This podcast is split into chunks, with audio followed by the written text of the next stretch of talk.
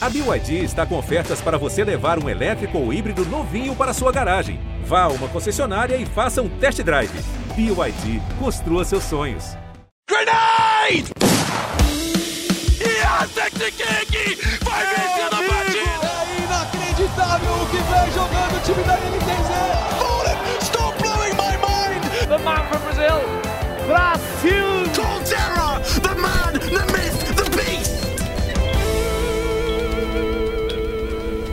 Five seconds to go. Salve rapaziada, está começando mais uma edição do Early Game, o podcast de esportes do GE. Eu sou o Breno Deolindo e hoje a gente vai falar de um título que, se você não mora embaixo de uma pedra, talvez você tenha ouvido falar nos últimos dias, que foi o título da Team One no Six Major do México. Para trocar essa ideia, eu trouxe um convidado especialíssimo, o menino do, do último clutch, do último round ali, ninguém menos que Lorenzo Lagones. Tudo bem, meu querido?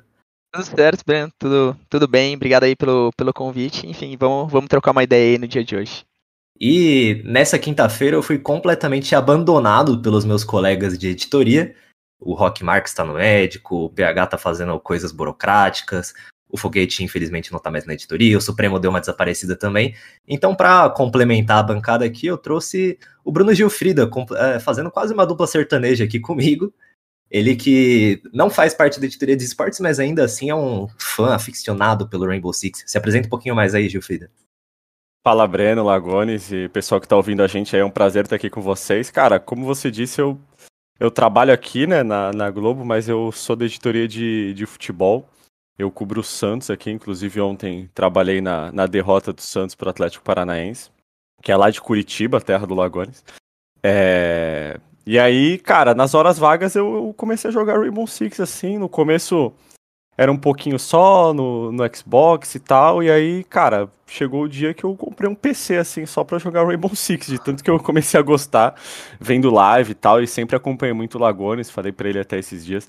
Foi uma porta de entrada, assim, pro Rainbow Six, os vídeos dele e tudo mais. É, então, cara, é um prazer estar aqui com vocês hoje para falar desse título aí que Acho que até para que acho que quem acompanha muito Rainbow Six sabia do potencial da Team One para conquistar esse título, mas chegou um momento ali que até o Raza, que é um grande, um grande personagem assim do R6, ele falou que andando até, a, até o extremo sul de, é, de, do Brasil se a, se a T1 se classificasse para os playoffs e a T1 acabou sendo campeã. Então, título aí com certeza é, inesperado diante do, do início ali do, do Major da, da T1. É um título que fez totalmente jus ao, ao lema de acreditar na magia, né? Imagino que vocês cinco, junto com o coach, tenham acreditado pra caramba na magia, né, né Lagones? Mas essa ficha já caiu, como que tá a cabeça, como que estão os nervos depois dessa conquista, alguns dias depois já? Sim, então a ficha, sim, ainda não, não caiu pro completo ali, né? Foi. Parecia que foi uma história de, de cinema, né? Um filme ali mesmo que a gente viveu começando perdendo as três primeiras partidas, enfim, e acho que mais pra frente a gente vai falar mais a fundo, né? Mas fazendo um milagre ali para se classificar para os playoffs, né? Para as quartas finais ali no mata-mata. Então a gente ainda tá absorvendo aos poucos, assim, tudo que aconteceu, assim, porque realmente foi, foi incrível, assim, são, são muitos detalhes, assim, que, que geraram essa vitória, né, mano? E como o Gilfrida falou, assim, é, teve algum momento ali do campeonato que a gente tava bem desacreditado, né, pelos resultados iniciais, mas a gente conseguiu dar a volta por cima e sair com o título. Eu espero que você conte todos esses detalhes aqui no programa para a conversa render bastante, mas acho que para a gente contar essa história do jeito, do jeito certo, né, a gente tem que vir bastante lá do passado, né, Gilfrida? É, eu acho que, Lago, acho que é, lá quando tudo isso começou, né, a formação da T1 e tal, foi naquela janela que, só para contextualizar para a galera que talvez não tenha acompanhado, foi naquela janela de transferências que a é, praticamente toda a line da MBR, que tinha sido campeã no BR6, foi pra FaZe, né? Isso. É, é, o pessoal que era da FaZe praticamente se desfez inteiro, só ficou o Astro. É, se eu tiver errado, você me corrige, logo, mas acho que foi isso, né? Só é o Astro que, que ficou. É, e o pessoal que era da Team One foi pra MBR. E aí a line da MBR é, acabou. A line da Team One, aliás, acabou meio que se desfazendo, né? Não tinha mais line da Team One. E essa época, Lago, é meio que é, foi ali na mesma época em que você saiu da BD, mas o alemão ainda estava na INTZ, né? Ainda tinha outros players que estavam é, dando sopa, digamos assim. Queria que você contasse um pouquinho, Lago, como é que foi a formação dessa line da Team One, né? Mas queria que você também falasse, cara, da saída da BD, assim, porque é, vendo de fora, Lago, e como uma pessoa que ainda estava e ainda está meio que querendo acompanhar esse cenário, entrando no cenário, é sempre uma surpresa, assim. É, um player sair de uma line, né? E ainda mais de uma line tão grande. E talvez naquela época muitas pessoas é, tenham falado: caramba, o que, que vai acontecer com o Lagones agora, cara? Tão novo? Será que vai se dedicar só às strings? Será que é, vai jogar a Série B? Será que vai para uma outra line? Uma outra line já formada, né? Vai ocupar uma vaga, mas, pô, não tem nenhuma line com, com vaga e tal. Cara, como é que foi aquele período ali de saída da BD? Já tinha em mente a Team One? Como é que foi essa, essa fase aí? Sim, então, é, falando aí sobre a saída da BD, né, eu tinha terminado meu um ano ali com a BD, né, então tinha terminado aquele meu um ano e eu decidi, assim, basicamente por não, não conseguir tanta sintonia ali com os jogadores, assim, criei muitas amizades, mas em jogo ali não era uma sintonia tão grande, sabe, então eu falei, nossa, eu vou arriscar, assim, sabe, vou Vou, vou parar, vou sair da BD naquele momento. É, que nem você falou ali, passou pela minha mente sim, ser só streamer, fazer só criação de conteúdo, né, de Rainbow Six e de outros jogos e tal. Principalmente Rainbow Six, isso passou pela minha mente sim quando eu saí. É, e até que, mano, basicamente para quedas caiu essa oportunidade da Team One, né, que nem se falou. Correu toda essa contratação de uma organização, contratar a line-up de outra, esse vai e vem no mercado. E até que um ano chegou em mim, assim, do nada, assim. É, tinha outras equipes com interesse em mim, né, nessa, nessa janela de transferência, mas, assim, no finalzinho da janela, né, quando tudo isso aconteceu, uh, o Buzz e o Cacavel, né, que são os responsáveis aí, donos da Team One, eles entraram comigo falando que, pô, todo o que tinha acontecido, né? Que a, a line-up, né? Os jogadores do time deles tinham sendo contratados pela MBR, e com isso eles, eles precisavam de alguém aí para iniciar esse projeto. Então eles acabaram falando, Lagones, pô, quero que você, que você seja o primeiro integrante, e enfim, quem que você quer ao seu lado, quem que a gente pode tentar trazer para o time e tudo mais. Então foi a partir desse ponto, né? Daí eles me chamaram, né? Pô, foi uma grande responsabilidade, eu pensei na hora, sim, é, pensei bastante tal, e eu falei, mano, se eu não aceitar isso aqui, eu vou me arrepender pra minha vida inteira, né? Porque, pô, é uma oportunidade única, assim, que eu agarrei com tudo, assim, e, enfim. E fico muito feliz de hoje estar tá, tá dando ótimos resultados, né? Então, falando um pouquinho mais sobre a formação da Line, é, como eu fui o primeiro integrante, eu chamei o Tubes, né? Que é o nosso coach, o Arthur.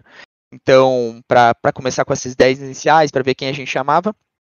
Depois a gente chegou na conclusão que o nome ali, o primeiro nome de jogador seria o alemão depois o KDS, depois o Levi, e por último o Levi ele comentou também do, do Neskin, que já jogava com ele lá na Série B, né? Acabou jogando por um período com ele e falou, pô, o Neskin acho que seria uma boa, uma boa jogada aí pro nosso time, né? Uma boa peça. Então chamou o Neskin, com isso aí fechou é, os nossos seis primeiros integrantes, e o Tubes também chamou o Rafael, né? O Rafael, que é o nosso analista também, que já trabalhou com o Tubes então, essa foi basicamente a formação da Line. E foi, pô, de pouquinho em pouquinho a gente criou a equipe, assim, basicamente em quatro dias. Foram, no mínimo, 12 horas de reuniões por dia. Então, a gente começava meio-dia a reunião e até meia-noite, sim, com, com, com, toda a galera ali, né?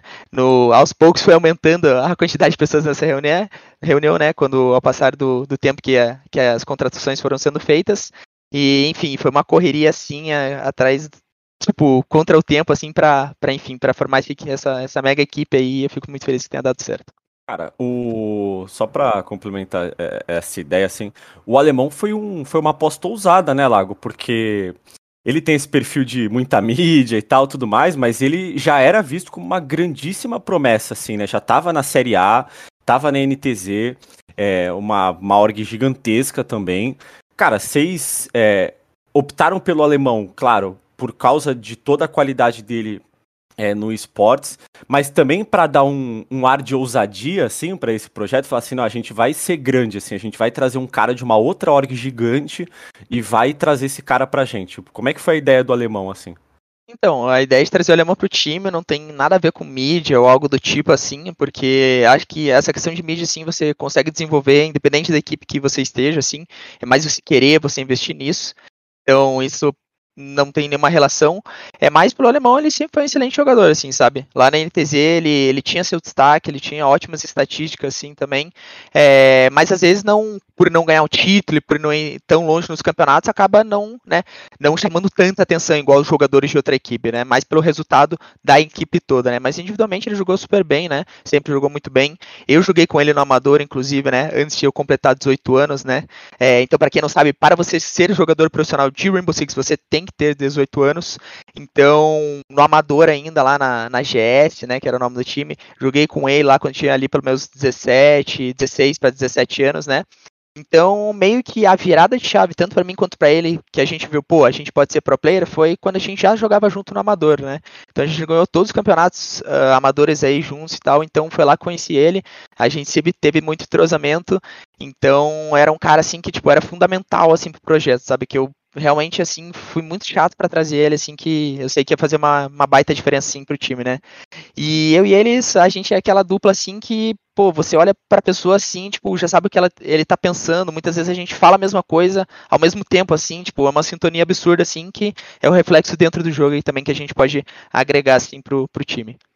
Você tá falando de 16, 17, quando você tinha 16, 17 anos, né? E às vezes quem tá ouvindo pode pensar que faz muito tempo e não sei o quê. Mas não, o Lagones tem 19 anos, tá, galera? Isso. E em dois anos ele saiu de amador pra, pra campeão mundial. Então as coisas acontecem assim nos esportes. Mas ainda na, na sua idade, é, com 19 anos você já foi o cara que montou um time do zero e em 5, 6 meses esse time foi campeão mundial. Por que você acha que tão jovem assim você conseguiu montar um time que é tão coeso? Cara, então, eu acho que, tipo, a magia que, tipo, de tudo isso que tá acontecendo e tal é, tipo, é muita dedicação, assim, e, e esforço de todos os integrantes, assim, sabe? É, então, acho que, tipo, não tem segredo, fórmula secreta, tipo, a magia é isso mesmo, assim, tipo, é você ser um time, tipo, de pessoas responsáveis, assim, que e que realmente queiram, tá ligado? Queiram um objetivo comum, assim, que é ser campeão, né? Então, eu acho que algo que eu agreguei bastante pro time, assim, foi a mentalidade do time, desde lá do início, né? Eu fui um cara sempre muito esportista, né? Desde de criança, pô, eu fiz diversos esportes aí, tênis, natação, futsal, judô, golfe, já, enfim, pratiquei inúmeros esportes, já fui campeão em muitos esportes. Então, trouxe um pouco do, dessa mentalidade do, dos esportes tradicionais, né, pra, pra molecada também, de questão de dedicação, como enfrentar as coisas, e juntamente tinha mentalidades que eu já tive da minha experiência individual e mentalidades que eu considero corretas, assim, dentro do jogo, como se comportar e tal, tudo mais. Então, acho que essa é uma das, uma das principais fontes, assim, do, do nosso sucesso, sabe? Então, fico feliz que, enfim, esteja dando resultados, assim, essas mentalidades. E, Lago, é, uma ideia, assim, de, de quem joga e tudo mais.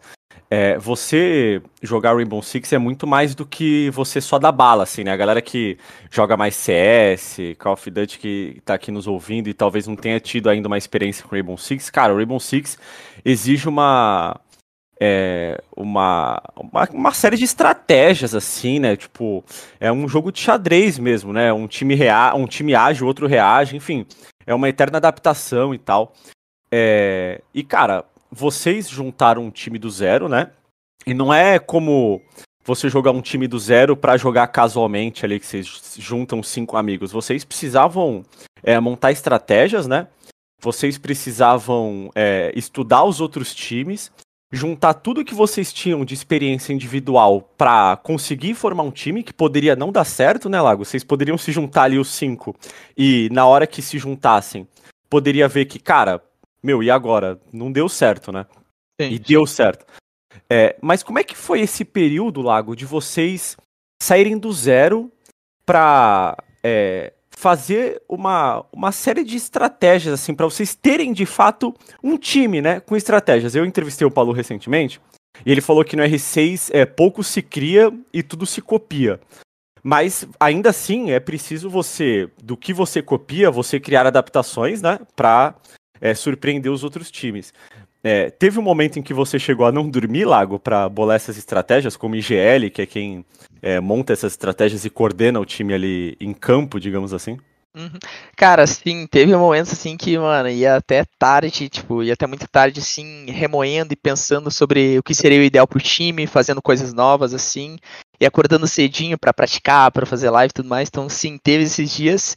E acho que é bem legal ressaltar aqui também, Jufrida, que é, Rainbow Six é um jogo que nem você citou assim, né? Levou a entender, pelo menos é um jogo muito complexo, né? Não é aquele jogo que você vai entrar no mapa e tal, vai sair correndo, eliminando todo mundo, assim, não, não é bem assim, né? Rainbow Six tem em torno de 70, 60 personagens, né, operadores que se chama. Então, eles cada um tem uma função diferente, né? Tem uma habilidade especial, como se fosse assim, né? Um diferencial de cada um. Então, dentro de um mapa, dentro de uma defesa, de um ataque, você pode fazer inúmeras formas de se comportar, né? É, de como atacar, como fazer o approach ali no mapa mesmo. Então, é, competitivamente tem sete mapas, né? E mais de, sei lá, 60 operadores. Imagina o tanto de combinações você pode fazer, né? Formas de abordagem. Então, cara, é assim, Rainbow Six é, é, um jogo sim que tipo você ainda hoje pode inovar, que nem você falou, tem times que copiam, tem. A nossa equipe, cara, sim, é bom você se basear em quem quem tá ganhando, como é que ele se comporta, em estilo de jogo e tal. Então é importante você aprender com os outros.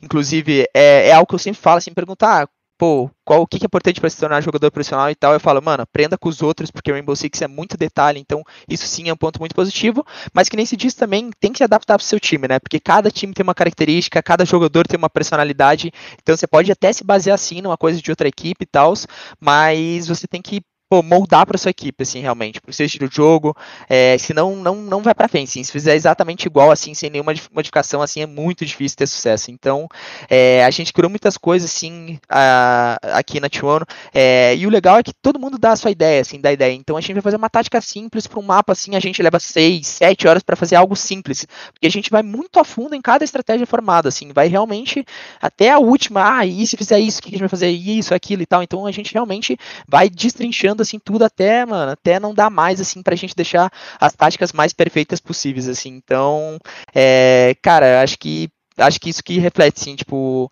a magia de todo negócio ali é realmente, mano, você ir muito a fundo assim e, cara, realmente se dedicar, assim, para querer dar certo, sabe? Então, a, a, opinião de todo mundo e as ideias, assim, que todo mundo dá é, é fundamental, assim, pro sucesso. Dando um salto no tempo aqui, em maio a gente teve o, o, Six, o Six Invitational, né, que foi adiado trocentas milhões de vezes e finalmente aconteceu. Foi um dos torneios mais legais de se acompanhar da pandemia, porque era quase uma Copa do Mundo, assim, toda hora tinha jogo, quase sempre tinha brasileiro jogando, então foi um, um campeonato muito divertido e a, a campanha da Team One foi, foi bem honesta para um primeiro campeonato desse porte de um time que tinha acabado de ser formado, né. Então, eu queria que você comentasse um pouco de justamente nisso de ah, Rainbow Six você aprende com os outros e tudo mais. Quanto que você aprendeu, quanto que você e o resto do time, claro, aprenderam durante esse Six Invitational jogando com outros times de outros lugares que podem trazer um meta levemente diferente. O quanto, o quão diferente a Team One saiu do Six Invitational? Sim, então, é, acho que a gente chegou pro Six Invitational com dois meses e pouquinho de time, se não me engano. Pô, então em dois times formar um time ali, né? E ter um entrosamento, ter um desenvolvimento legal para jogar um campeonato mundial daquele porte é absurdo, assim, tem que ser um tempo recorde mesmo.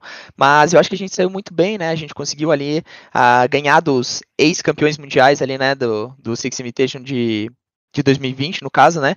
Então, pô, foi, foi legal o nosso desempenho. E falando assim sobre os aprendizados, que nem se perguntou, Breno, é, pô, foi incrível ali, né? A gente passou, acho que uns 20 dias, se não me engano, lá, na, lá em Paris, né? Então a gente acabou chegando antes, fazendo uns 9, 10 dias de, de isolamento, né, dentro do quarto, e dentro do quarto, a One e outras organizações brasileiras e de outros países também alugaram PCs, né, então a gente podia treinar direto do quarto, então foi como se fosse uma super preparação, assim, muito boa, e foi incrível, né, para nós treinar contra os times europeus, contra times de outras regiões também que estavam participando do campeonato, a gente pôde treinar lá, então pra gente é, dar essa viradinha de chave, assim, como é que o jogo tá fluindo, assim, né, pra que caminho o jogo tá indo, né, tá, tá nos levando, e era a primeira experiência presencial, presencial de todos ali do, do, do, nossa equipe, né? Então essa primeira, essa primeira experiência experiência, jogar presencialmente também agregou muito pro, pro Major do México agora, né? Você já não dá aquele baque inicial, assim, aquela, aquela tensão inicial já, já se passou depois de jogar um primeiro presencial, né? Mas falando mais dentro de jogo ali, né? É muito legal você treinar com pessoas, com equipes, né? De outras regiões, porque, pô, é outra mentalidade, eles abordam de algumas formas diferentes, e querendo ou não, você vai crescendo, né? Então, que nem eu disse, você vai aprendendo com os outros, aprender com pessoas de outras regiões, né, com estilos de jogos que você não está acostumado, vai te deixando um jogador mais completo, com um leque de táticas muito maior, então isso, pô, é fundamental, assim, pro um desenvolvimento do atleta, assim, também. Então, foi, foi incrível.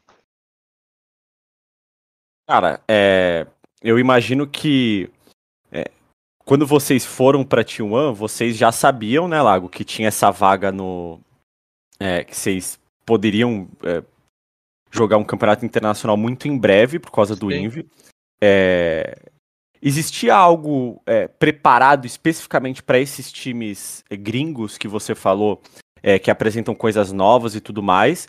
Ou por causa da correria do BR6 e tal, foi meio que tudo lá em cima da hora, assim, porque a line foi formada muito rápido, logo teve o BR6 e logo teve o Invi, assim, tipo, muito colado um no outro, né? Sim, É, sim. então, é, vocês foram pra lá meio que de peito aberto, assim, tipo, ah, galera, vamos, mano, tentar fazer o que a gente pode, assim, mas não tem muito o que fazer. Ou não, vocês foram pra lá da mesma maneira que vocês foram pra esse Major já, com a mentalidade de um time já formado há mais tempo, com mais estratégias e tudo mais. É, então, a nossa mentalidade quando a gente foi para aquele, pro, pro Invitation, né, lá, em, lá na França, a gente foi com uma mentalidade mais, entre aspas, assim, tranquila, sabendo que ia ser mais difícil mesmo, a gente, pô, tinha que fazer um milagre ali em tempo recorde, assim, tipo, e então a gente foi com uma mentalidade mais, galera, vamos aprender, vamos aproveitar muito esse momento aqui, tá ligado? Mas claro que a gente queria vencer, né, tipo, independente do quanto é, do quanto a gente tinha de time, quanto tempo de time e tal, mas o que a gente queria dentro de nós era vencer, óbvio. Mas a gente também tinha que ser realista que, mano, as situações e o tanto de vivências que a gente tinha já ocorrido conosco nem se comparava dos outros times que estavam 3, 4 anos juntos, jogando 10 campeonatos já juntos, então, pô, nem se comparava, né? Mas eu acho que outra coisa ali que você você- você perguntou no início, né? É, sobre se a gente preparou alguma coisa diferente e tal para as equipes europeias, da PAC, North America e tal. Mas acho que não, assim, em específico não, né? Tipo, claro que antes das partidas, né, para cada jogo a gente molda nosso estilo de jogo para a equipe adversária, né, para sair na vantagem ali, sair se adaptando, né? Porque na minha opinião, se você não se adapta no Rainbow Six atualmente, você fica para trás, né? Tipo, é mais É, é. difícil de vencer as partidas, né? Eu ia te perguntar isso Aham. depois, porque é, qual que você acha que é o meta hoje? É você ter o seu estilo de jogo, é você jogar sempre no seu estilo de jogo, Uhum. ou você se adaptar de acordo com o jogo? O Redux fala muito sobre isso, né? Que, Aham. cara, o ideal é você se adaptar ao estilo de jogo do seu adversário sempre, você mudar e, enfim. Mas é, eu acho que a Liquid talvez hoje se adapte um pouco mais, mas foi muito criticada num passado recente por não se adaptar, né? Jogar sempre igual, sempre igual, sempre igual. É, sobre isso, eu acho que as duas, as duas coisas caminham junto, na verdade, assim. Você não pode só se adaptar e você não pode ter apenas seu estilo de jogo e tanto faz o meu adversário, entendeu? E As duas coisas têm que caminhar junto. Tanto você tem que ter o seu forte, mas ao mesmo tempo saber moldar, entendeu? Saber se adaptar dentro do que você já sabe fazer, entendeu? Então, ao mesmo tempo, é muito difícil você é, para cada jogo criar algo 100% novo que você nunca apresentou. Porque querendo ou não, se você faz isso, você não vivenciou todas as situações que acabam te é, inibindo, sabe? Tipo, se você vai a cada jogo fazer algo totalmente novo, você no treino provavelmente não treinou todas as situações que você pode ser atingido, sabe? Que você pode se sair mal, entendeu? Então é importante os dois, assim, acho que as duas coisas caminham junto. Você ter um seu estilo de jogo forte, sua característica bem desenvolvida, porém ao mesmo tempo você se adaptar conforme o adversário, conforme você tem que jogar mais rápido, mais devagar, é, mudar alguma coisinha ali, alguma coisinha aqui, pra aí sim se adaptar ao time adversário, entendeu? Então, na minha opinião, as duas coisas caminham totalmente lado a lado aí.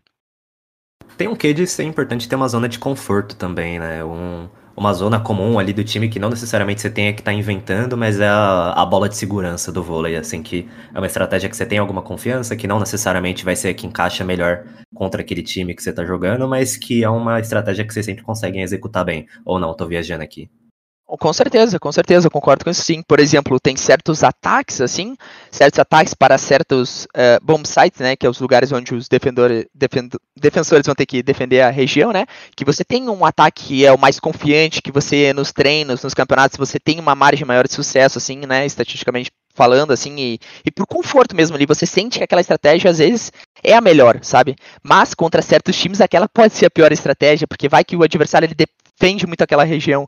Então é importante, sim, você ter essa, essa, eu não sei o termo você falou assim, ah, essa bola de segurança, né? Essa jogada de segurança, mas ao mesmo tempo você saber é, em que momento utilizá-la, né? E esse amadurecimento da Team One que a gente tá batendo tanto aqui, ele é, ele é visível, né? Você abre a Liquipedia e você percebe que ele é visível, porque vocês voltaram para o Brasil já com um vice-campeonato da, da Copa Elite Six, perdendo para a NiP na grande final por 2 a 1 a final apertada. Rainbow Six é quase sempre tem resultados apertados, né? É muito difícil ter um, um 2 a 0 seco assim. Mas era é bem visível que o time já já ia para esse major com uma outra mentalidade, né? E com muita maturidade também, porque imagina que sem maturidade vocês não iam ter conseguido fazer valer os 0,4% de chance, né? Sim, é, com certeza. Então, é, tanto o Invitation lá, como a gente estava comentando agora, tanto esse, essa segunda vice-campeonato, né, o vice-campeão aí da Elite Six, foram aprendizados excelentes, né, que foram, foram totalmente uma bagagem, né, para convergir aí na, no nosso, no, na, como campeão, né, do, do Six Major México. Então, tipo, acho que sobre essa Elite Six, assim, falando um pouco mais a fundo, foi muito legal pelo fato de a gente jogar algumas melhores de três, né? Então, isso foi legal para nossa preparação pro, pro, pro Major.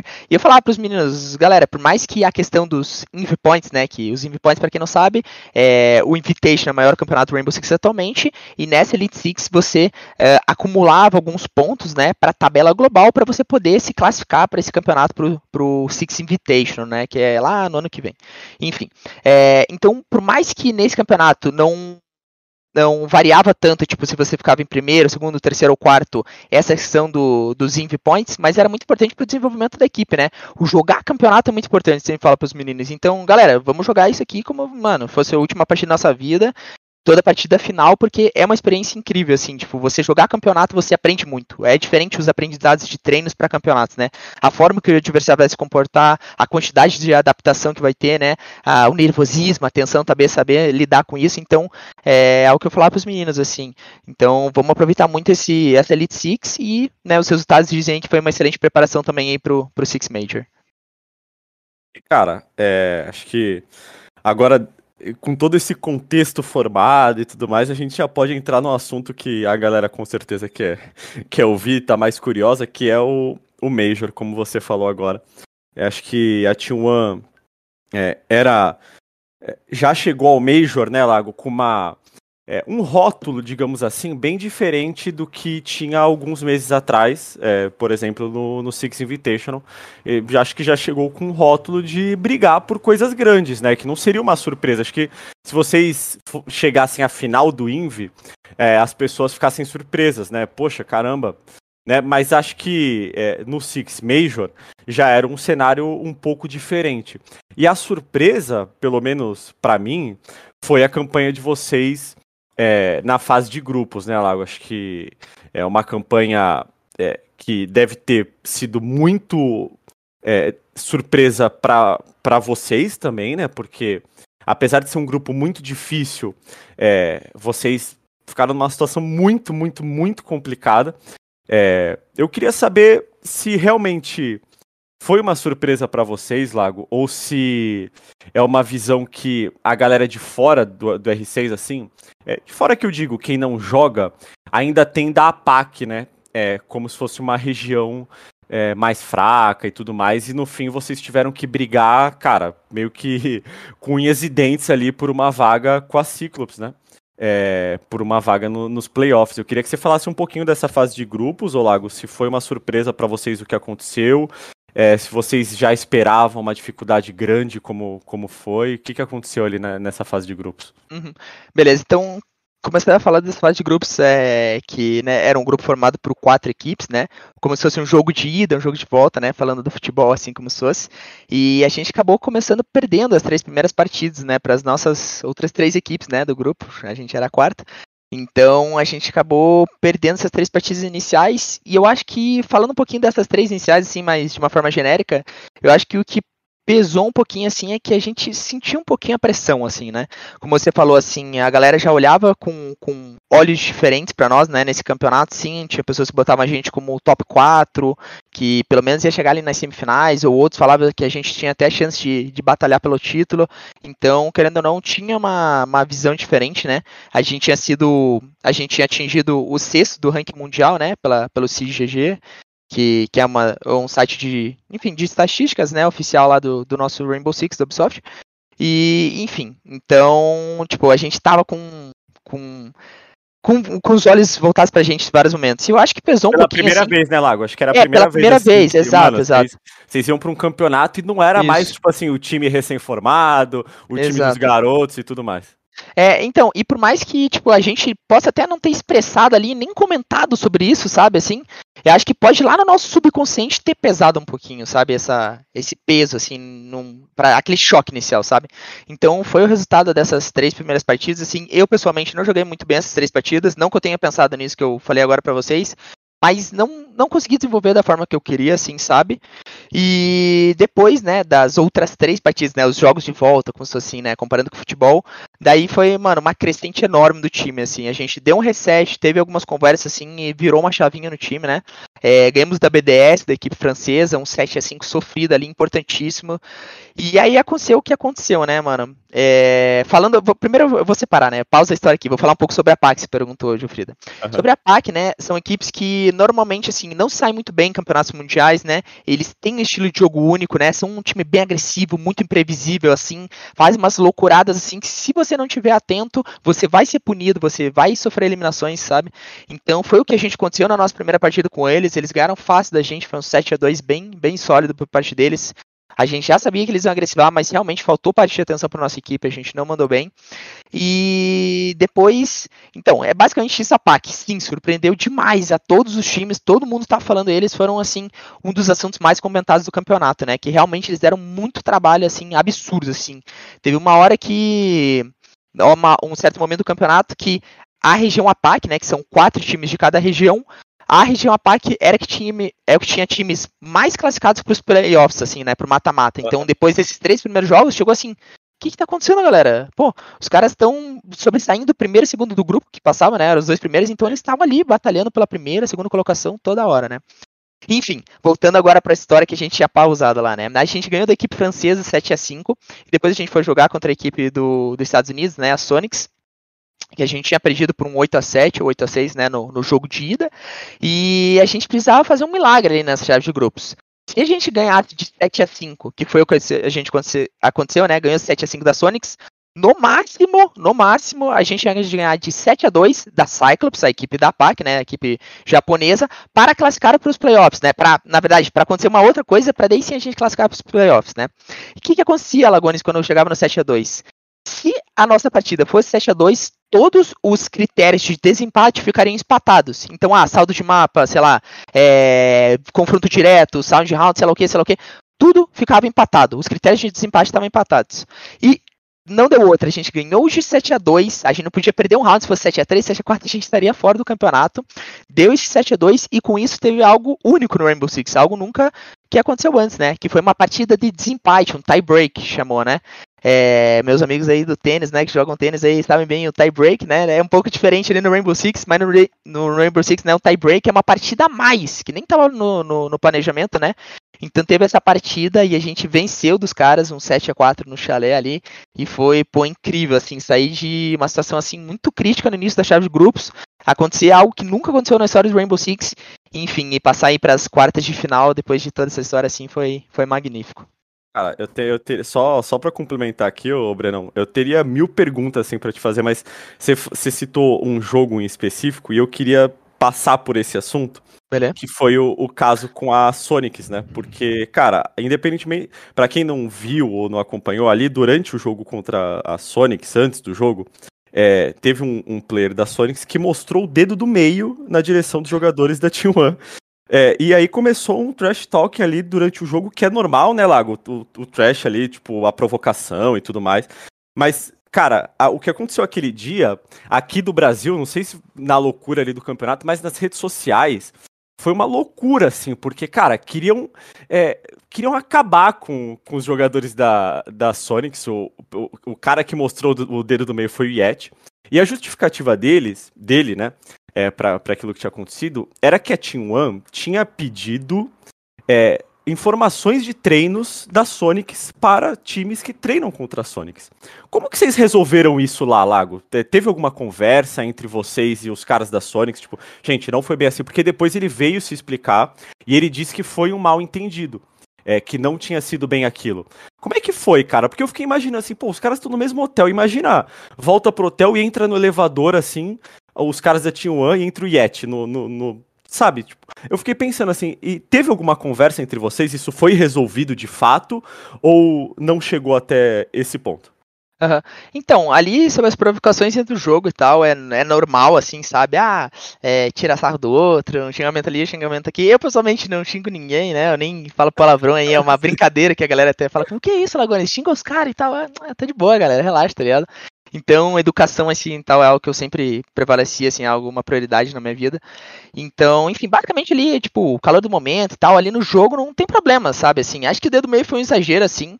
Inclusive, aqui no Brasil, se você fizer isso, você toma um banimento e tudo mais, assim, é uma punição severa aqui. Lá não foi tão severa. Mas ali, tipo, dentro do jogo foi, tipo, normal, assim, de boa, assim. Eu não me afetei nem nada, sabe, assim. Acontece ali na hora do jogo e tal. É, essa gritaria, esse, esse xinga-xinga ali, acontece. Mas depois disso que ele publicou, assim, tipo, para todo mundo, assim como se a gente tivesse pedido táticas ou isso para alguma pra coisa. Não acompanha é algo uh, muito ruim, né? Lá, é algo, assim, não, é algo cara, é inadmissível, assim. É, tipo, exato, exato. Se isso acontecesse, mano, eu nem estaria mais no time, assim, para ser é, sincero. Porque, tipo assim, né, isso... né, Lago? É, para quem não, no R, no futebol não é assim, né? O time treina entre ele. No R6 o time tem que treinar com outros isso. times. Ah, então, eu posso, Uhum. Eu, é... falo, eu posso falar sobre isso. Então, no Rainbow Six, galera, para quem não sabe, assim, é, os treinos, né? Você pode ter seus treinos táticos, que daí sim é só você com a sua equipe, mas os treinos práticos, né? Que são os clutches clubs, os screens, assim como vocês é, queiram chamar, né? Que a gente vai treinar contra outros times. Então, a, a T1 contra a Liquid, T1 contra a Fates, etc., contra outras equipes, outras equipes de outras regiões também, você treina ali e vai botar em prática as suas táticas e tudo mais, né? Então é isso que são os treinos, né, que a galera fala do Rainbow Six. E o Yesh, daí ele, tipo, pô, jogou publicamente assim, como se a gente, ah, ganhamos e tal, e é muito bom ganhar de uma equipe que pediu táticas ou forma que eles jogavam para outra equipe, assim.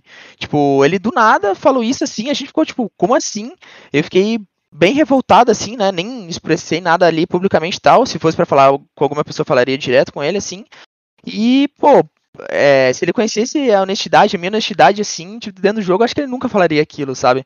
E é algo inadmissível, que assim, que eu acho um absurdo acontecer, sabe, dentro do cenário. Então é algo que, mano, para mim, assim, você ser honesto é antes de tudo, assim, qualquer competidor, primeiro passo para ser, ser um bom competidor é você ser honesto, sabe, consigo mesmo e com os outros.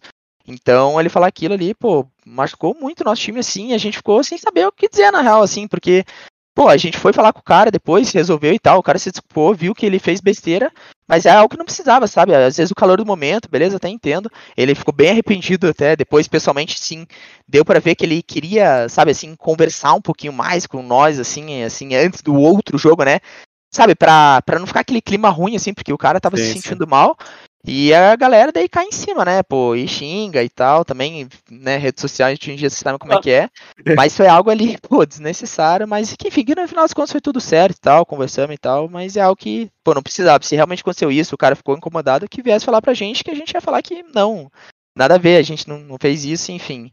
E como eu disse, mano, é algo que eu trouxe pra esse time aqui é muita mentalidade de esportes tradicionais da minha família e tal. E isso nunca aconteceria aqui no time. Pelo menos comigo dentro, Realmente, nunca. Isso é, é algo que eu abomino mesmo, assim, tipo. Eu tô muito feliz que a, a persona Lagones educada apareceu 300% agora no podcast. Não que você não tivesse sido educado antes, mas agora foi, foi muito, né?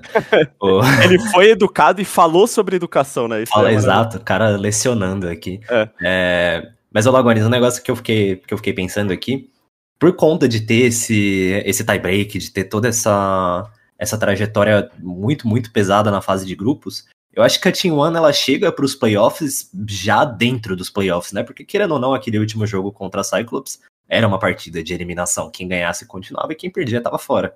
Então vocês chegaram no playoff já com um gás a mais, eu imagino. Você acha que isso deu uma ajudada no fim das contas, que a pilha do time acabou crescendo por toda essa situação adversa, assim? Sim, com certeza, Breno. É, assim, eu digo que não teria preparação melhor do que da forma que foi. A chave do grupos deixou a gente com combustível, com energia, deixou a gente mais. amadureceu a nossa equipe, né?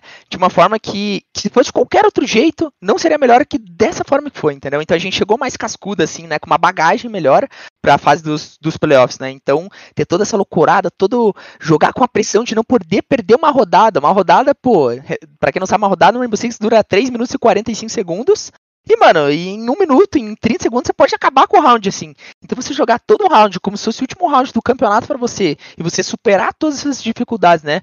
É, mano, então foi, foi incrível, assim. Não teria preparação melhor para pro mata-mata, né? Pros playoffs, se, se acontecesse de uma forma diferente do que aconteceu, sabe? Então foi um combustível enorme, e depois que a gente fez essa história, mano, a gente falou, galera, depois que a gente ganhou desses caras aqui, mano, da forma que foi, a gente pode ganhar de qualquer um, tá ligado? Assim. Então, mano, vamos para cima, vamos se dedicar mais ainda pra, né, tá o mais sólido possível, né? Porque a gente, no início do campeonato, não apresentou uma gameplay tão sólida, né? Estratégias sólidas. Enfim, então foi uma virada de chave, assim, pô, fundamental aí pra, pro título. Eu tava falando um pouco mais cedo que quase nunca tem um 2 a 0 seco no Rainbow Six, mas acho que essa pilha ajudou vocês a conseguirem um, um 2 a 0 seco em cima da Dark Zero, né? Os três mapas, os dois mapas foram 7 a 3 e vocês avançaram para um jogo contra a Team Liquid, que tá aí na fila para ter seu segundo título internacional já faz bastante tempo, com o Nesk dando a vida ali, tentando de todas as maneiras possíveis levantar mais um, um título internacional. Vocês saíram atrás, vocês perderam de 7 a 5 no primeiro mapa, mas dali para frente parece que clicou, né? E que e vocês chegaram no terceiro mapa metendo um 7 a 0 Como que foi a, a montanha russa de, de sentimentos ali nesse jogo contra, contra a Liquid? Sim. Então nesse jogo contra a Liquid, o primeiro mapa foi o Oregon ali, né? É um isso, mapa que a gente isso. vinha. A gente vinha tendo é, um desempenho muito bom aqui no Brasil, né? Tinha ganhado, inclusive, da NIP na final da Elite Six, que nem se comentou, né? Que a gente foi vice. A gente ganhou deles também, que era é a melhor equipe do mundo, era considerada a melhor equipe do mundo, né? Que tinha ganhado a Invitation. Enfim, a gente já tinha do, vinha tendo muitos resultados bons no Oregon, mas ali contra a Liquid a gente acabou não entrando tão bem na partida, parecia estar um pouco desaquecido, tomamos um pouco demoramos um pouco assim ainda para ter umas tomadas de decisões, sabe? A gente poderia ter feito sounds mais rápidos, mais efetivos, assim, então a gente não conseguiu encaixar tanto. Enfim, acabou gerando nossa derrota ali, mesmo se foi, foi um mapa meio, meio apertado, se não me engano foi um 7 a 5 ou 7 a 4 ali, então ainda foi, foi apertado, né? É, falando do segundo mapa, o segundo mapa foi um foi o litoral, né? Foi a nossa escolha. Foi bem, bem, bem forte para nossa parte ali. A gente abriu uma margem, se não me engano, de 6 a 3 Eles chegaram ainda ali para 6 a 5 mas a gente conseguiu finalizar. Mas foi uma partida bem. Acho que bem mais pro nosso lado, assim, sabe? Bem, pesou mais pro lado da Tijuana mesmo nesse mapa. E daí no último, né, o consulado aí, que nem se falou, mano, que, que a gente vai expandir um pouco mais. O consulado, assim, foi uma total dominância nossa. Foi um 7 a 0 É muito difícil você fazer 7 a 0 no Rainbow Six atualmente, porque como a gente já conversou anteriormente aí, Rainbow Six é um jogo de muita adaptação, então se você faz muita coisa igual e tal, é, a outra equipe ela vai se ligar, a outra equipe é difícil você perder o round de duas formas iguais, né? Porque você já tem algo preparado para a próxima rodada, normalmente. Então, pô, fazer um 7 a 0 contra a Lift, que é uma excelente equipe, uma equipe que tá muito tempo junto, já viveu muitas coisas juntos, assim, foi, pô, foi incrível, assim. É... Então, pô, e ainda, tipo, se classificar pra final, tendo um mapa tão sólido como esse, assim, tendo uma, uma vitória firme, sabe, no último mapa desse sim foi, foi, foi ótimo, né? E outro detalhe também é que esse mapa, o mapa consolado com a Liquid, a gente já tinha jogado umas duas ou três vezes aqui no Brasil, né, contra eles. Então, era um mapa que ambas as equipes já tinham, é, já sabiam comportamentos um do outro e tudo mais. Então, lá no Mundial desses, né, sendo o nosso segundo presencial ainda, né, a gente, equipe muito jovem, conseguir um resultado de 7 a 0 foi, foi incrível. E, cara, é, acho que não só o 7 a 0 né, Lago, porque é, às vezes você ganha de um placar lar largo assim, tipo, ah, 7 a 1 7 a 2 e tal. É, mas tem vários rounds que são decididos muito no detalhe, assim, né?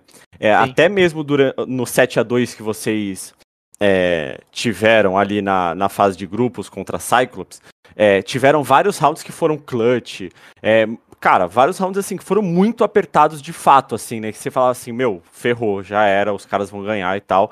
E aí alguém tirava um 3K da cartola, um 4K. Contra a Liquid, Lago, é, me pareceu assim que é, vocês leram eles é, perfeitamente, assim, vocês sabiam basicamente tudo que eles iam fazer, tudo. É, questão de rotação e tudo mais. Eu lembro muito, eu lembro perfeitamente de um round, talvez você se lembre também, é, que eu acho que foi o, o Levi no piano. Que, cara, ele pegou uns dois, assim, um na janela, um no, no marrom ali, pegou um nos quadros. E, cara, ele, ia, ele sabia tudo que os caras iam fazer, assim, ele sabia tudo. Ele, ele leu os caras de uma maneira, assim, assustadora, assim. Teve um outro round também que é, o PSK tava de zero na, na escada amarela. É, ele já tinha cortado as rotações e depois que ele tinha feito isso, ainda tinha alguém rotacionando, assim. Então, uhum. cara, é, foi algo meio surpreendente para mim. A maneira, não só como vocês ganharam, que foi 7 a 0 mas a maneira como vocês construíram esse 7 a 0 assim, sabe, Lago? Porque é, vocês não deram chances em nenhum momento para eles, em nenhum round. Eu não lembro de. Acho que Cara, deve ter tido assim durante o jogo, mas foi tão superior que eu não lembro de nenhum round que eu falo assim, caramba, nesse round teve algo que foi bizarro, assim, que a T1 fez um milagre. Para mim, tava sempre parecendo que a Liquid precisaria fazer um milagre. É, como é que vocês, em tão pouco tempo, porque era um jogo em cada dia, às vezes até dois jogos no mesmo dia e tudo mais, conseguiram ler tão bem esse consulado da Liquid? Então, como eu comentei aí agora há pouco, a gente já tinha vivenciado bastante contra eles por já ter jogado aqui contra eles no mapa consolado várias vezes, né? Então a gente já sabia um pouco do estilo de jogo deles e tudo mais. Mas acho que um ponto bem legal de citar aqui era nosso pré-game, né? Ah, o que que, que que sua equipe faz antes do jogo e tal. Então esse acho foi o ponto fundamental assim pro, pro nosso sucesso assim nesse mapa assim, e com essa vitória tão tão com uma margem tão, tão grande assim, né? Uma diferença tão grande de placar assim, um 7 a 0. Então, toda vez antes dos jogos, a gente ia pro quarto de alguém, né? E sem celular, sem nada, e a gente falava, pô, nosso analista trazia, o Rafael, ele trazia como é que a outra equipe jogava e tudo mais. Eu já sempre assisto todos os mapas dos adversários também, para eu saber também, né, como guiar o time e tudo mais. Isso é uma função, é, é uma obrigação, assim, eu digo até do, do GL, do time saber exatamente o que o outro time faz, para você saber se comportar dentro do jogo, né, e guiar o time com, com maestria. Enfim, mas voltando, né, a nossa preparação pré-game acho que foi fundamental, assim. Então a gente falava do que o time adversário estava fazendo, cada um ia dando bastante ideias, ah, vamos fazer isso, o que vocês acham isso, daquilo e tal. Então a gente ia destrinchando é, essas ideias para saber qual seria a melhor forma de jogar contra cada ataque deles, contra cada setup, né? A forma genérica a gente ia se comportar, ou formas específicas para cada situação, cada comportamento deles. Então acho que esse pré-game, né?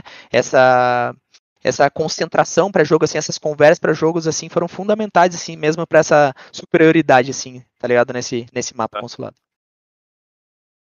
Agora, avançando finalmente para a grande final, pro, pro, melhor, pro maior momento dessa campanha, vocês tinham aí um duelo no mínimo interessante com a Team Empire, que foi o time que tirou vocês do Invitational, então imagino que vocês já entraram com um gostinho um pouco a mais ali de querer essa revanche, mas foi uma final extremamente apertada, né, que chegou no último mapa, mas que ainda assim, dos três mapas que vocês venceram, dois foram muito tranquilos, né, o, o primeiro mapa que vocês venceram, o Chalé, foi 7 a 2 e o último Vila foi logo um, um 7 a 1 para ser ter todos os simbolismos possíveis para um brasileiro. Pena que não foi em cima de um time alemão, foi um time russo, né?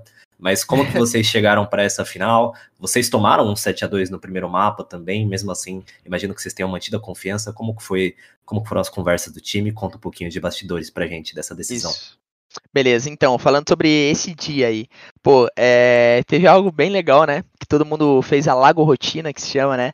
Pra quem não sabe, a Lago Rotina é o negócio. É, o, é o dia do Lagones, né? Como, como é que é meu dia a dia, né? Eu acordo todo dia às 7 da manhã, daí eu faço uma preparação física e tudo mais, tomo café da manhã, e lá por 8 da manhã eu abro live, enfim. Daí, a, daí faço live até meio-dia, almoço, enfim, treinamos à tarde e tudo mais. Então, basicamente, a Lago Rotina é você acordar bem cedo, e, enfim, e ter uma rotina meio puxada, assim, sabe? Então, nesse dia da final, é, a gente, todo mundo fez a Lago Rotina, como se fosse, né? Então, como a final era lá por 11 e meia da manhã, né? Era uma melhor de 5, então os caras tinham que fazer o, a partida iniciar cedo, né? Pra não acabar muito tarde. Então, todo mundo acordou 7 da manhã, assim. Foi a maior alegria para mim, né? Eu fiquei, pô, que da hora, né, galera? Chegou o dia aí que a gente tanto precisou, galera. Vamos de Lago Rotina. Então, beleza. Acordamos 7 da manhã, né? Fizemos essa, é, essa preparação, né? pré-jogo, que nem eu falei contra a Liga, a gente fez contra a Império também essa discussão pré-jogo, para ver a forma que a gente ia se comportar, tudo mais, as estratégias que a gente ia usar. E, enfim, então isso aí foi show de bola. Falando agora mais dentro do jogo, né, sobre os mapas aí que nem você citou, Breno. É, o primeiro mapa foi o Casa de Campo, né, o Clubhouse. Era um mapa que a gente não vinha jogando tanto aqui no Brasil quanto lá no campeonato. Foi o primeiro Clubhouse, né, que a gente ia jogar. E na final, para quem não sabe, cada equipe escolhe um mapa, né.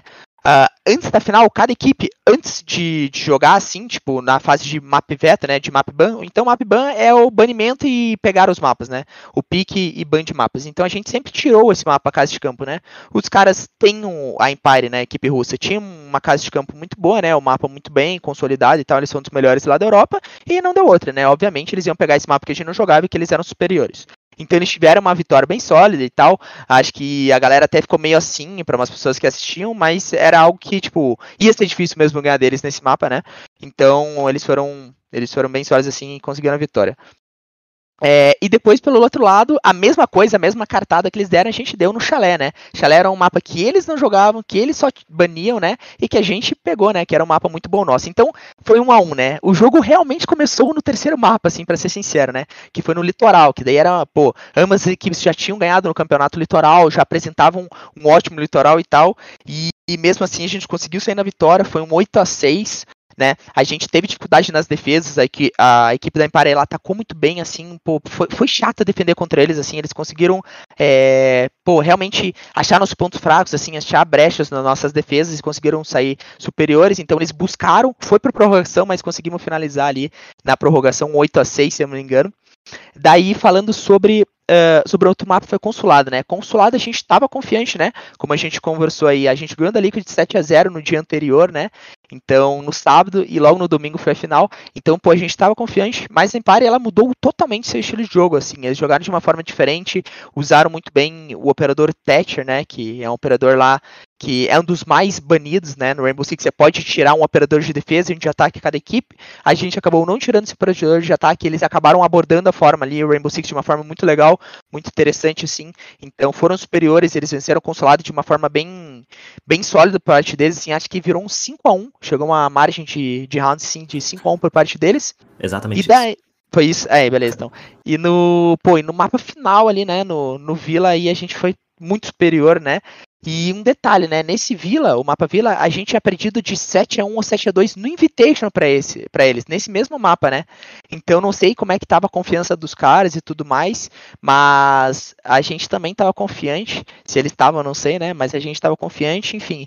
E foi foi um sucesso, sim, esse último mapa Vila, assim, a gente foi, foi superior, a gente começou atacando, né, é, sendo que mapa Vila é um mapa que tem uma tendência para a defesa ser mais fácil, é, eu individualmente falando, assim, acho que foi uma da, foi a minha melhor partida como IGL, assim, pô, falei muito, assim, tava, todos os pensamentos estavam fluindo muito bem na mente, assim, então todo mundo foi muito comunicativo, todo mundo comemorando, assim, botando o seu 100%, comemorando depois dos rounds, assim, que é um fator muito importante que eu falo, assim, você cresce no game, você fica mais imerso, você comemora, e você estando mais imerso, você vai comunicar mais, e consequentemente comunicando mais, você vai jogar melhor.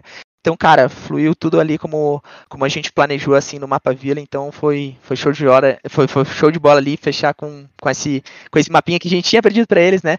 É, lá no Invitation, então fechamos ali com, com chave de ouro, com logo um 7 a 1 né? Um placar, pô, com uma margem de rounds assim, tipo, absurda a diferença. E o Lago Clutch no último round? Pô, ali o clutch muito hard, pô, não podia ter sido melhor, né, mano? A gente abriu uma vantagem significativa na rodada, né? Era só a galera tirar a cara, mas acho que pesou um pouquinho ali aquela, aquela emocionada final, né? Aquela vontade de fechar rápido o jogo, de gritar é campeão e tal. Então eu acabei ficando contra dois adversários ali, né? E, e tinha a informação que um tava com, com, com um pouquinho a vida, né? Consegui incapacitar, né? E na hora que eu fui confirmar essa eliminação, né? Que o adversário estava incapacitado, eu fui mirar nele e já apareceu outro adversário, então acabei fazendo uma, uma movimentação rápida ali com o mouse, né? O famoso flick. No, no cenário de FPS, então, pô, foi muito da hora terminar assim o campeonato com esse clutch, mano, e gritar igual maluco quando ganhei o campeonato ali, então, pô, não podia ter fechado de, de forma melhor. E Lago, duas curiosidades. A primeira, você quis xingar muito os seus companheiros que entregaram esse round, porque na Ranked, pô, se você tá num. Acho que era 5v2, eu acho até, né? Chegou a ficar 5v2, assim, cara, eu tava isso, assistindo isso. aqui em casa, falei, cara, não é possível que eles vão entregar esse round, não é possível.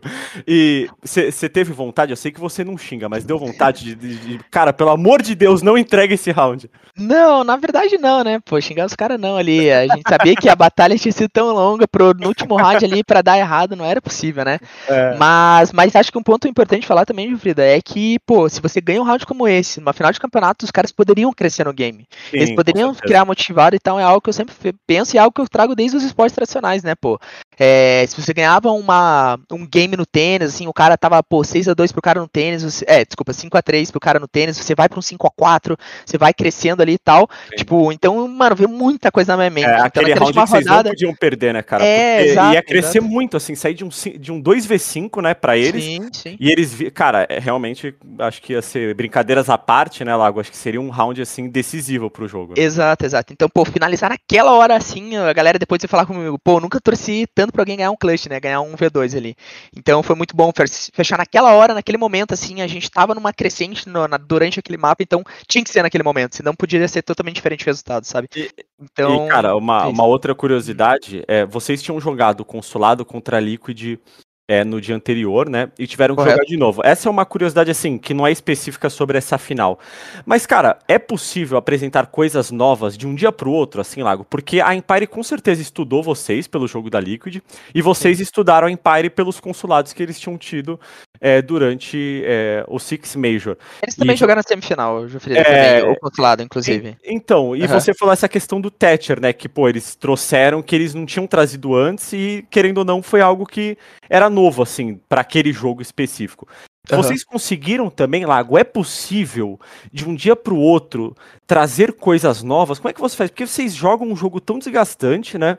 E aí ainda tem que preparar algo novo, sem saber se aquele mapa vai cair, né? Porque poderia não cair o consulado. É, como é que é essa questão, Lago? Porque eu fico sempre pensando nisso, assim. É, pô, porque não dá para você também fazer tudo igual, porque aí você vai ficar 100% previsível. Mas Sim. como que você ainda traz coisas novas numa rotina tão loucurada, assim, como é essa de um campeonato internacional? Sim. Cara, sim, é, respondendo a sua pergunta lá, se estava no meio da, dessa questão aí, sim, a gente trouxe coisas novas durante o campeonato, de um dia para o outro, sim, a gente criou coisas novas é importante e acho que é aí que entra, tipo, o quão bom o time é, assim, quão bom individualmente os jogadores são, é, quão bom aqueles jogadores podem ser em grupo também, porque se um time é bom, ele consegue se adaptar para diversos estilos de jogos de um dia para o outro, entendeu? Então vai do esforço diário de cada um, né? Que nem eu disse lá no início dessa, dessa conversa aqui, que, pô, a magia ali é a dedicação de cada um, tá ligado? É o esforço diário de cada um, é o querer vencer. E quando você quer muito uma coisa, mano, acho que você faz até milagres, assim, tá ligado? Você tira a força de onde não tem. Então, isso entra também para fazer táticas novas, do dia pro outro, é, pô, mudar coisas, mudar coisas absurdas assim, que, cara, se você tiver com o raciocínio alinhado, com conversas bem consolidadas, sabe, com todo mundo alinhado assim com o objetivo, objetivo em comum e o porquê a gente está fazendo aquilo, por qual fundamento a gente está fazendo aquilo, então, mano, acho que dá pra fazer sim, tá ligado? E a gente fez e, enfim, e gerou o resultado, tá ligado? Então, isso, isso foi importante também pro, pro sucesso aí do time. Uh, a gente tá chegando em uma hora de programa aqui, então eu preciso dar uma, uma acelerada pro Rock não ficar bravo comigo. Mas Sempre tem o meme, né, de não sei quem é o melhor do mundo e, e quiçá do Brasil. E é um meme, obviamente. Mas, olá, One chega no Brasil como o melhor time do Brasil ou vocês ainda acham que tem coisa para provar internamente? Porque o cenário brasileiro é essa maluquice de tantos times fortes aqui. Cara, então, eu acho que, assim, nesse último campeonato que teve no, no Major do México, a gente sim se tornou a melhor equipe do mundo, mas, mano, Rainbow Six do dia pra noite, a melhor equipe do mundo pode não ser mais. Então, eu acho que, realmente, para você dizer que uma equipe é o melhor time do mundo, o melhor time do Brasil, você tem que é, regularmente, tipo, tá no topo, entendeu? Então, acho que um resultado isolado não diz Uh, pode dizer que você é bom, mas não que você é o, o, melhor, entendeu? Então acho que ainda precisa, assim, a gente ainda tem uma trajetória. É, eu falo assim, pô, que isso aqui, até na entrevista, né, no final lá em inglês e tudo mais, entrevistas com, com os caras, assim, que esse ainda é um ponto da nossa trajetória, assim, não é o máximo, não é, não é o início, não é o fim, e é um ponto, assim, então ainda, tipo, pé no chão, que se a gente realmente quer ser a melhor equipe, a gente ainda tem muito serviço para mostrar. Qual é o próximo objetivo de vocês?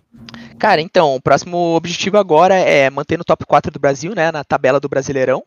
É, e classificar para o próximo Major, né? O próximo Major aí é, vai ser revelado em breve, provavelmente onde que vai ser aí. Então é continuar indo para esses campeonatos internacionais e, mano, buscar sempre o, o top 4 e as quatro primeiras posições. Bom, a gente vai chegando aqui no final então da nossa 73 edição do Early Game, pro Rock ficar feliz que eu falei o, o número ordinário. É a segunda vez que a gente recebe um, um campeão mundial de Rainbow Six aqui no programa esse ano, eu fico extremamente feliz. E eu queria destacar também que, caso você que esteja ouvindo agora não sentiu isso, eu fico muito feliz de, de conversar com um cara assim, que eu, eu nem tô vendo a cara do Lagones, mas eu tenho certeza que ele fala com muito brilho no olho em vários, em vários momentos. E é muito legal você ver isso, um cara tão apaixonado pelo jogo conseguir um resultado tão importante tão cedo na carreira. Lagones, muito, muito obrigado por participar, meu querido. Obrigado, Breno. Eu que agradeço aí, pô, show de bola as conversas aqui. Gostei demais aí, trocar uma ideia com vocês, cara. Essa uma horinha aí podia até ser, até ser mais, que tava ótimo aí, tá ligado? E, enfim, então é isso. Obrigado pelo convite aí. Quem quiser acompanhar a série de Rainbow Six aí, pô, um jogo incrível aí, um jogo que tá em crescente. E, enfim, todos por nós aí, todos pela Tijuana aí. É, e obrigado a todo mundo que acompanhou e, enfim, tava ao nosso lado aí desde o início dessa jornada. Gilfrida, muito, muito obrigado também por ter colado. Salvou aqui a, a bancada que me abandonou. Você foi um, um cara essencial para esse programa ter acontecido. Valeu, meu querido. Imagina, cara, que isso, como eu falei, é, é um prazer estar aqui, falar contigo, falar com o Lago, falar com a comunidade, né, que, que gosta de Rainbow Six, com certeza vai, vai ouvir esse podcast. E a gente se encontra aí na, nas ranqueadinhas do Rainbow Six, na, na vida, nas redes sociais. Só seguir lá e tamo junto. Valeu pelo convite. Conta sempre comigo aqui, Bran. A gente vai chegando aqui no fim do programa. Você pode acompanhar a cobertura completa do Rainbow Six e de tantas outras modalidades de esportes no ge.globo barra esportes. Inclusive, faço o jabá um texto que eu fiz na época do Invitational ainda, de como você deve dar uma chance pro Rainbow Six. Afinal de contas, é, o, é a melhor modalidade que a gente tem aqui no Brasil em questão de títulos mundiais e resultados é, expressivos internacionalmente. Eu sou Breno Deolindo, muito, muito obrigado pela audiência e até a semana que vem. Time limit reached.